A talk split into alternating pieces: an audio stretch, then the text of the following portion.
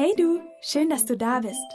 Wir sind Ginny und Anna und wir laden dich heute wieder ein auf eine wunderbare Reise ins Märchenland. Viel Spaß!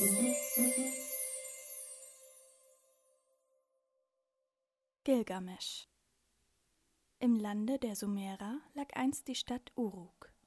Sie war die prächtigste Stadt des Zweitstromlandes und viele Menschen lebten dort. Gilgamesch, der König von Uruk, war zu zwei Dritteln ein Gott und er war so schön, stark und edel, dass kein Mann sich mit ihm messen und keine Frau ihm widerstehen konnte.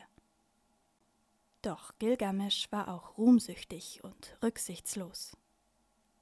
Um Uruk zur schönsten Stadt des ganzen Reiches zu machen, ließ er viele Männer hart arbeiten und immer größere, noch schönere Bauwerke errichten.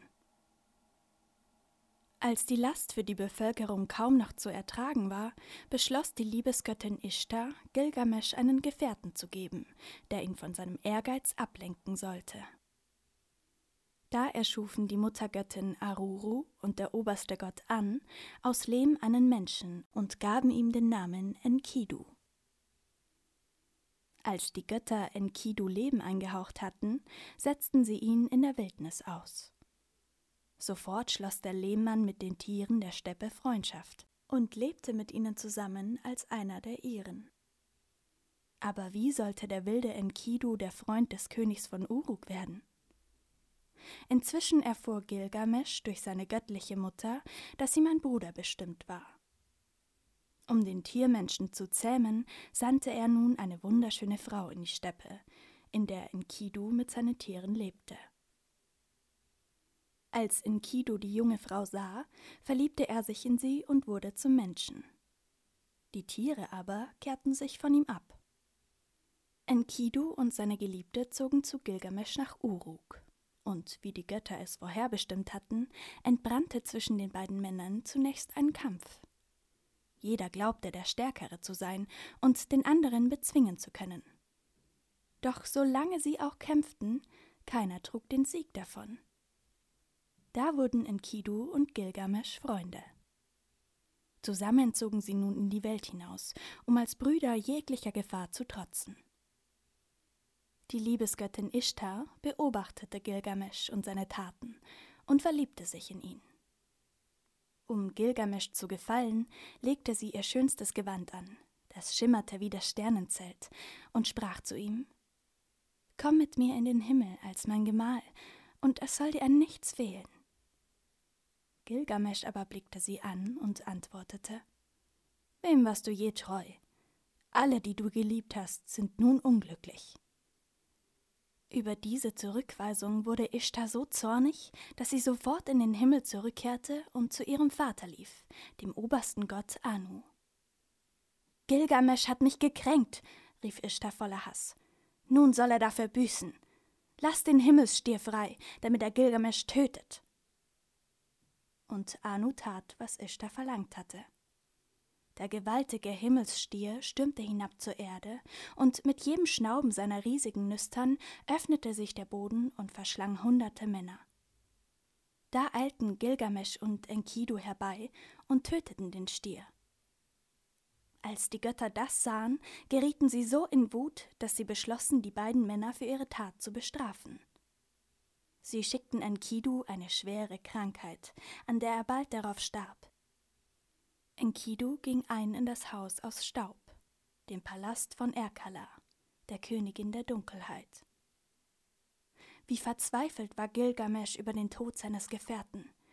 Er konnte nicht verstehen, warum die Menschen sterben mussten, während die Götter ewig lebten. Der Gedanke an den eigenen Tod aber machte ihn krank vor Angst. Da brach der König von Uruk zu einer langen Wanderung auf, um seinen Urahn Utanapishti aufzusuchen, dem die Götter einst das ewige Leben geschenkt hatten. Nachdem Gilgamesch Ebenen und Sümpfe, Täler und Steppen durchquert hatte, gelangte er zu dem Berg Mashu, dem Tor der Unterwelt. Vor dem Tor hielten zwei schreckliche Gestalten Wache, Mischwesen aus Mensch, Skorpion und Drache. Was tust du hier? fragten die Skorpionmänner. Fürchtest du dich nicht vor der Dunkelheit? Doch, antwortete Gilgamesch, ich fürchte mich, aber ich muss Utanapishti finden, meinen Urahn, der ewig lebt. Da ließen ihn die Wächter passieren, und Gilgamesch betrat das Reich der Finsternis. Als er sich eine Weile durch die Dunkelheit getastet hatte, erreichte er den Garten der Sonne. Überall wuchsen Edelsteinbäume, und das Licht glitzerte in ihren Früchten. Gleich neben dem Garten lag der Strand des bitteren Meeres. Dort trat ihm Siduri, die Göttin der Weisheit, entgegen. Kehre um, König von Uruk. Auch wenn du einst sterben musst, ist das Leben schön. Iss, trink und sei glücklich. Und versuche nicht, dieses Meer zu überqueren, denn das vermag nur die Sonne allein auf ihrem Rundgang durch die Nacht. Seit Enkidu tot ist, ist auch mein Leben nicht mehr schön, antwortete Gilgamesch der Königin. Und als sie sah, wie verzweifelt er war, gab sie ihm einen Rat. Suche den Fährmann Urshanabi. Er wird dich zu deinem Urahn bringen. Doch hüte dich davor, das Wasser zu berühren. Die Göttin verschwand, und Gilgamesch setzte seinen Weg durch die Unterwelt fort, bis er den Fährmann gefunden hatte, der ihn endlich zu Utanapishti brachte. Ich bin Gilgamesch, dein Nachfahre, der König von Uruk, rief Gilgamesch, als er an Land ging. Ich bin gekommen, um dich zu fragen, warum die Menschen sterben müssen. Und ob auch ich meinem Freund Enkidu in das Haus aus Staub folgen muss. Was hast du getan, damit die Götter dir das ewige Leben geschenkt haben?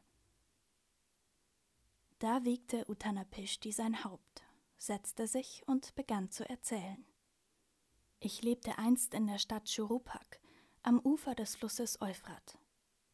Ich diente eher dem Herrn über die Erde und die Weisheit.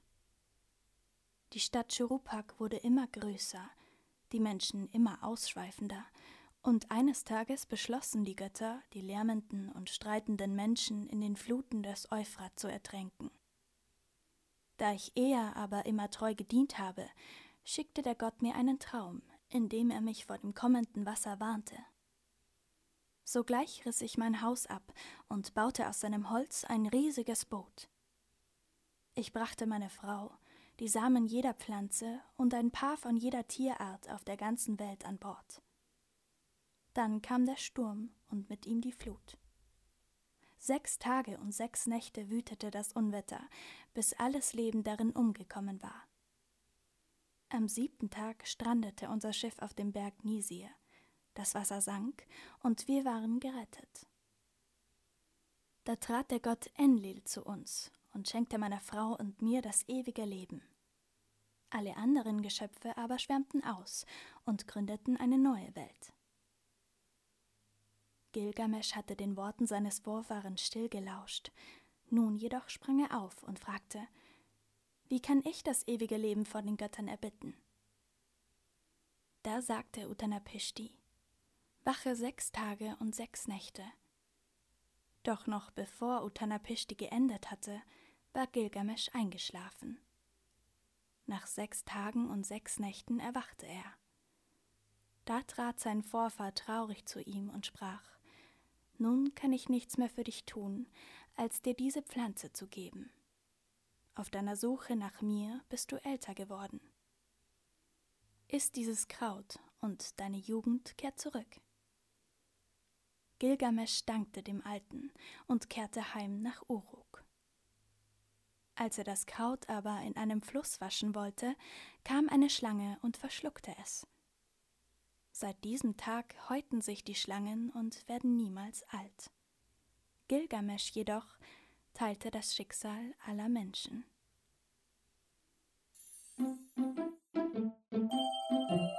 Schön, dass du da warst. Sprecherin Anna Hell. Vielen Dank für die Unterstützung der Leselounge. Bis nächstes Mal. Wir freuen uns auf dich.